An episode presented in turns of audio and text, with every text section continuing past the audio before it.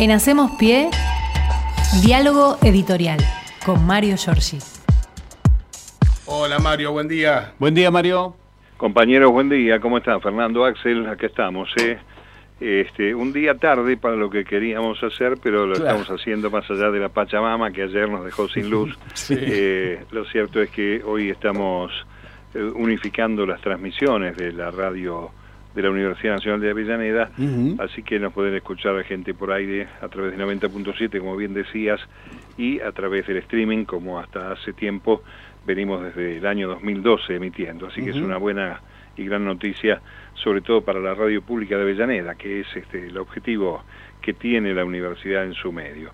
Eh, dicho esto, bueno, vamos a ir este, repasando después de algún periodo de descanso los temas calientes de este año electoral que no deja de sorprender sobre todo en este tramo final de la primera etapa de campaña a la paso la cantidad de este, barbaridades que uno está escuchando y parece mentira, ¿no? Que estemos a 40 años de la democracia todavía teniendo que sostener este, con este a estos personajes que este, como Patricia Bullrich, los negacionistas, en fin, el lenguaje violento, ese discurso este, tremendo, que este, mm, a las claras señala que todavía falta mucho, que la democracia de 40 años es una democracia breve en la historia de un país y que realmente para tener un concepto democrático y conducta cívica faltan, faltan caminos por por recorrer, sobre todo para el lado de la dirigencia, ¿no?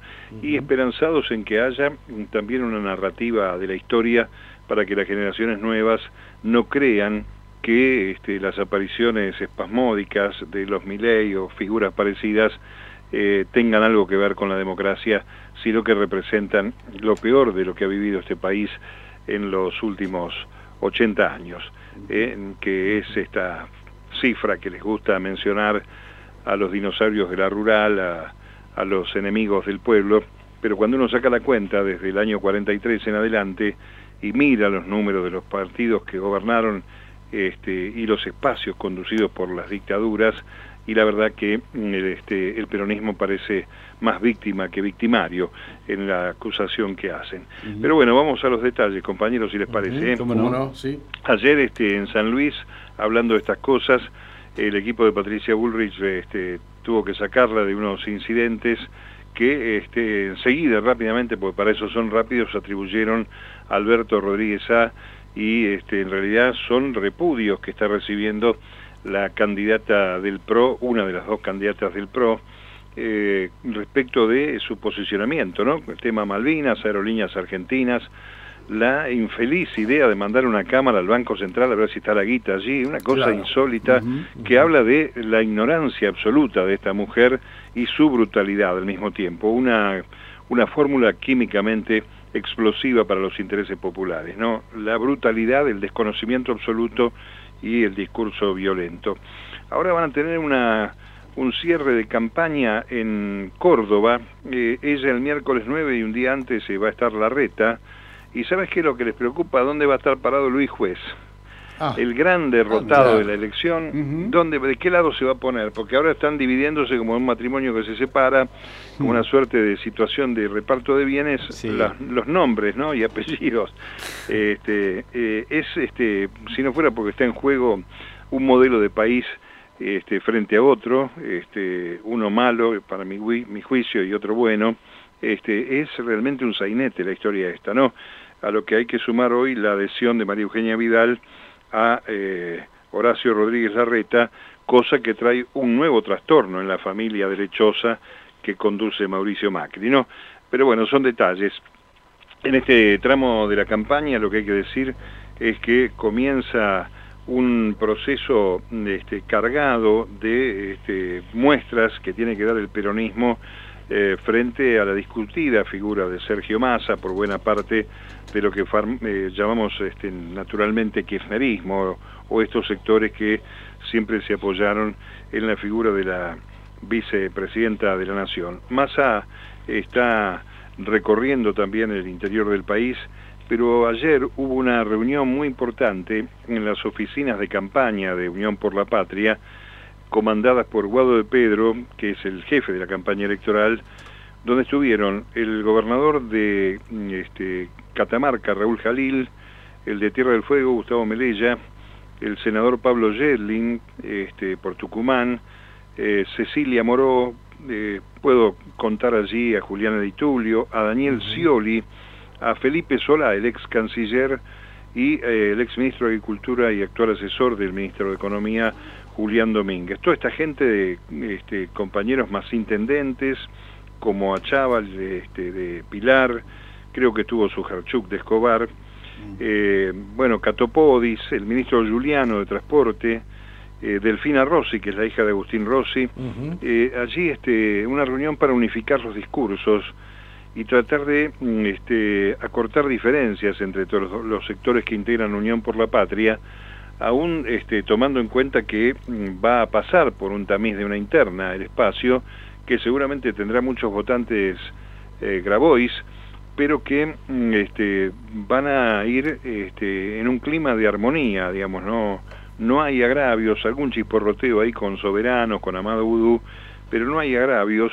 Eh, una imagen que recomienda el asesor catalán que acompaña a este espacio político desde la elección del 17, si no me equivoco, de Unidad Ciudadana, Antoni Gutiérrez Rubí, eh, reclamando que eh, se unifiquen esos discursos y que este, no haya diferencias este, manifiestas entre los distintos sectores. Cosa que me parece que se está produciendo en líneas generales, porque Massa ha citado más de una vez a Perón, a Néstor y Cristina, eh, ha hablado con la CGT por un lado, así que creo lo que resta es eh, saber si se puede seducir a un sector del electorado que está siendo esquivo del proyecto del oficialismo por una sola razón, la económica, sin duda alguna, ¿no? Así que bueno, eh, cambiamos de tema. El gas está por llegar a casa. Esta es la buena noticia que tenemos. Ya está lleno el gasoducto Néstor Kirchner y este, ya está el empalme hacia la otra este, conductora, que es el NEUA 2, el sistema de cañerías, que dicen que entre tres o cuatro días, no lo vamos a notar porque no lo dice cuando uno prende la hornalla, pero mm, vamos a tener eh, gas de vaca muerta en el AMBA, en el Gran Buenos Aires, proveniente ya de esta obra extraordinaria que se inauguró eh, también dando una imagen de unidad el 9 de julio. Así que en esas cosas andamos por este momento. Si les parece, vamos a cambiar de tema. Sí, Mario, cómo no, por supuesto. Igual este, eh, quiero, quiero agregar a esto que muchos estaban poniendo hasta en duda ¿no? El, el, gasoducto en su momento y la inauguración como que había sido un acto de campaña. Bueno, ahora van a tener el gas en sus propias hornallas, así que basta de dudas con esto. Bueno, y en buena hora si fue un acto de campaña porque va a producir este, 11 millones de metros cúbicos por día eh, para el uso y empieza el proceso que también anunció el gobierno Sergio Massa, para ser más preciso, de un ahorro estimado de, de aquí hasta fin de año aproximadamente 2 mil millones de dólares en la compra de gas al exterior. Así que creo que es un buen eh, dato a tener en cuenta, ¿no? Exacto. Bueno, hablabas de la soberanía nacional, porque hablabas de Malvinas, de los ejercicios militares. Exacto. Ayer el ministro Tayana, que hoy anda por Corrientes, Tayana, recordemos, eh, presentó un proyecto eh, de reformulación de las Fuerzas Armadas, Fuerzas Armadas para la Democracia. Acá también hay un contraste sobre la infamia de Bullrich, de este, la liberación presunta de los genocidas, eh, hablando de la heroicidad de Malvinas, que es uno de los más grandes errores históricos que incluso cometió el propio Raúl Alfonsín en la cuestión cara pintada, recuerdan, ¿no? La casa está en orden, son héroes de Malvinas. Eh, lo que hay que tomar en cuenta que los héroes de Malvinas también fueron parte de los grupos de tareas que secuestraron, que mataron, que torturaron y después fueron a Malvinas. Este, allí este, recordemos el caso Joaquino, que este, es emblemático porque fue el primer héroe, entre comillas, de Malvinas, mm. que mm, este, venía de su paso en la Marina por este, centros este, clandestinos de detención y tortura, y que cometió un error como militar este, que pocos conocen. Cuando desembarcan las tropas argentinas bajo las órdenes de Galtieri en las islas, eran 200 efectivos argentinos con una guarnición de 18 soldados británicos en las islas 200 contra 18. Era cuestión de rodear la manzana, decirles que se entreguen y que se hagan cargo. Eh, incluso era tan fácil la operación que algunos dijeron que podían llevar eh, armas de juguete o armas este, no letales. Eh, y sin embargo, este, este heroico este, golpeó la puerta para entrar, para tomar la guarnición y le bajaron, este, lo bajaron a tiros porque no eran este, niños de una escuela, eran soldados pertrechados y preparados. Pero la historia lo quiso transferir, incluso algunas calles que llevan su nombre, este, eh, forma parte de la infamia de la historia de aquella escrita por los que presuntamente ganan, ganan hacia adentro, y mm, este, tiene que ver con una necesidad de revesar el tema de la soberanía nacional en todos lados, ¿no? Sobre todo eh, en el día de ayer, para eso creo que Tayana está haciendo una gran tarea en el Ministerio de Defensa, cuando se canceló el funcionamiento del radar británico en Tolwyn, allí en esa localidad, este, la tercera ciudad más pequeña de Tierra del Fuego, un radar que pertenece a la empresa este, de socios yanquis y británica Leo Labs. El Ministerio tomó un informe técnico, no es una cosa espasmódica, dispuso cancelar las actividades de este radar y este, en el final del comunicado el ministro dice que el paso del emprendimiento fue cerrado porque el Ministerio de Defensa solicita la cancelación y suspensión definitiva a la instalación y puesta en funcionamiento de la estación AGSR de Leo Labs Argentina por vulnerar la seguridad nacional y ser incompatible con la Directiva de Política de Defensa Nacional. Eh, estas cuestiones están pasando en la Argentina. Está Lewis ahí con su lago escondido robado, sí, señor. Este, pagando una fianza de 300 millones de dólares en Estados Unidos, donde sí podría ir en cana. Y acá, graciosamente, todo el mundo sospecha que la pista sirve también de este, punto de contacto con el enclave colonial en las Islas Malvinas. Mm. Creo que hay que tener firmeza eh, en esto y hay que seguir sosteniendo eh, los intereses soberanos de la Argentina en las islas. Bueno, eh, un par de temas rápidamente, así los dejo en el desarrollo del programa. Hoy se cumplen cinco años de la muerte de Sandra y Rubén. Claro. Eh, comenzaron actividades esta mañana tempranito allí en la escuela de Moreno, en la escuela 49. El sindicato Suteba está realizando una serie de actividades. Hubo otra caminata en el complejo Las Catonas, en la ruta 23 y eh, em, a las 11 van a llegar al Consejo Escolar de Moreno en la avenida Victorica 60. Hoy en la tarde el ministro de Trabajo de la provincia de Buenos Aires, Walter Correa, eh, va a rendir un homenaje en la sede del Ministerio de Trabajo a las cinco y media de la tarde.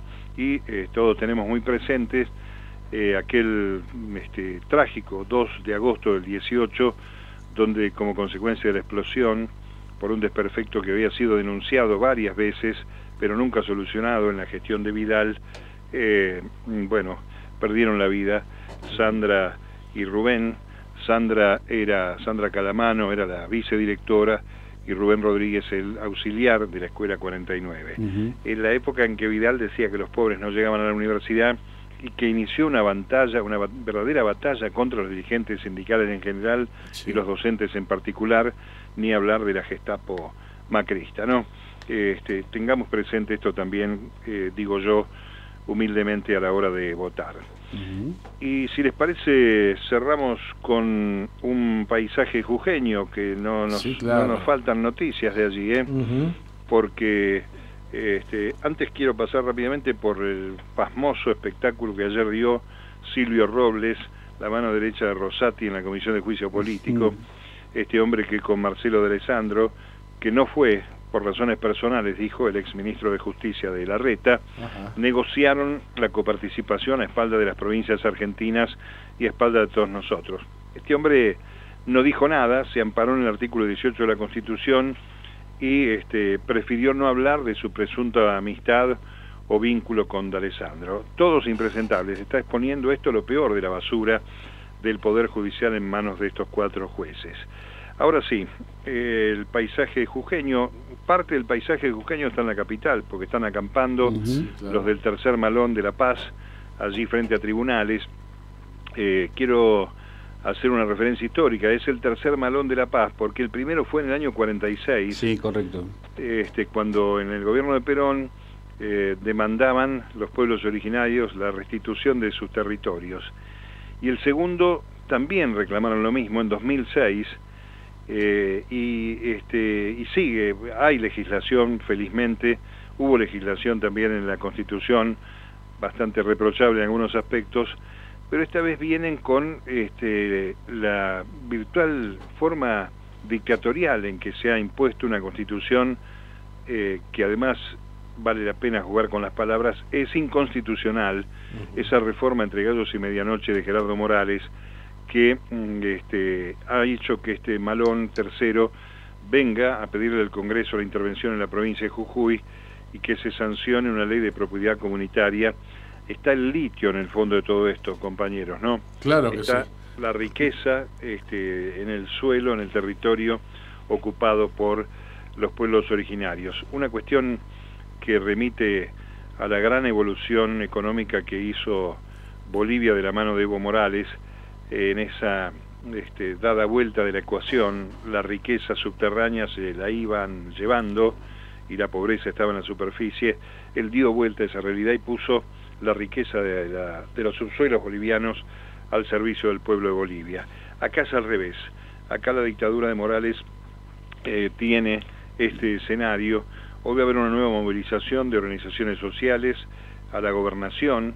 Eh, mm, por supuesto que los diarios y los medios hegemónicos han sacado el tema Jujuy porque Morales es el candidato a vicepresidente de la reta que gasta, por lo menos en la cuenta que nos dieron el otro día, en el primer trimestre del año, 33 millones de pesos por día en publicidad. Eh, 33 por día. millones por día, sí, un poco más de un millón y medio de pesos por hora. Mm. Eh, claro, con eso compras voluntades, silencios, blindaje, pero lo que habría que investigar, una vez que termine este proceso electoral, si esa guita es guita de los porteños, eh, porque obviamente es de los porteños, para hacer campaña electoral este, bajo este, la pátina de hacer anuncios de gobierno. Hoy, este, lisa y llanamente, la reta hace un año que viene haciendo campaña electoral como candidato a presidente o precandidato a presidente, utilizando los recursos del Estado, bueno, del Estado capitalino, sí, de la ciudad de Buenos Aires, claro. En fin. Y para terminar con Morales, su vicepresidente, recomiendo que miren la nota de página 12 sobre las academias de educación privada con formación militar a niños, niñas y adolescentes. Un tema que fue denunciado en el año 2001 en una nota de página 12, pero que este, mm, es insólito ver incluso estas academias que, para clarificar un poco, están orientadas a menores desde los 7 años y les aseguran al cabo de la este, carrera escolar el ingreso a las fuerzas de seguridad. Eh, espacios que prometen orden, disciplina, formación, un ingreso seguro a institutos militares nacionales como el Ejército Argentino, la Prefectura o el Servicio Penitenciario. Eh, Adiestran gente para acatar órdenes, Mario, porque un militar no es más que eso. Pero desde los 7 años hasta los 21. Este, así que eh, yo, a ver, ¿por qué vuelve esta noticia a ocupar este, el escenario? No es porque Morales sea candidato a vicepresidente, esto existe, este, se abrió una segunda academia en el año 2019, lo que pasa es que los padres dicen ahora que este, los chicos son maltratados en ejercicios militares. Ahora, ¿quiénes son estos padres que mandan a estos pibes a estas academias? Claro. ¿En qué condiciones está? Yo, este, naturalmente uno sale un reproche a los padres, sobre todo cuando son menores de edad los chicos, y qué están pensando, que tienen en la cabeza, salvo que hayan sido inoculados con una alternativa económica, una salida económica en situaciones de pobreza, de extrema pobreza, situaciones este, realmente de indigencia que justifique, esto dicho entre comillas, que vayan los pibes a estas prácticas siniestras realmente, porque se han visto videos donde, bueno, prácticamente, este, recordemos que la colimba en la Argentina terminó eh, hace muchos años, y volver a ese escenario remite también a esa idea de Patricia Bullrich de cambiar planes sociales por un servicio militar obligatorio este, o voluntario para estos sectores. Realmente eh, respuestas para el pueblo de esta gente no esperemos. Soluciones para la marginalidad, para la pobreza, para la indigencia, no, no esperemos. Eh, por lo tanto, eh, uno se pregunta, porque van a tener muchos votantes, ¿qué tiene en la cabeza la ciudadanía argentina para volver al pasado, para volver a estos tiempos retrógrados, más allá de que haya reconocido más de un acto de estos que desarrolla Sergio Massa los errores cometidos por el gobierno de Alberto Fernández, una oportunidad para el campo popular que seguramente deja muchas deudas, deja muchos huecos sin cubrir. Vamos a ver cómo sigue, compañeros. Estamos a cuánto, 12 días de votar. 12 días, claro, exactamente. Así que preparemos entonces este, nuestra vocación ciudadana y creo que lo más importante de todo es que vaya gente a votar porque también en el descrédito que tiene la política eh, se ve reflejado en ese 60% promedio de votantes que han ido tanto a las PASO como a las elecciones definitivas en las provincias donde ya han venido votando los ciudadanos. Vamos a ver qué pasa, cómo tracciona la PASO y qué sucede después que termine el 13 de agosto sobre todo en el escenario de la derecha en la República Argentina, cómo se terminan reacomodando, reconciliando candidatos que se han este, denunciado por narcotraficantes, por este, todo los de agravios que uno supone dentro del mismo espacio no debieran suceder, pero esta gente tiene la particularidad de sentirse ubicado en tiempo y espacio, aún a pesar de todos los reproches de su pasado, eh, porque no se les cae la cara de vergüenza, sin duda alguna. ¿Les parece que sigamos mañana? Sí, Mario, por supuesto. Muchísimas gracias y será hasta mañana entonces. Hasta mañana, Un abrazo para todos. Hasta mañana. En Hacemos Pie, diálogo editorial con Mario Giorgi.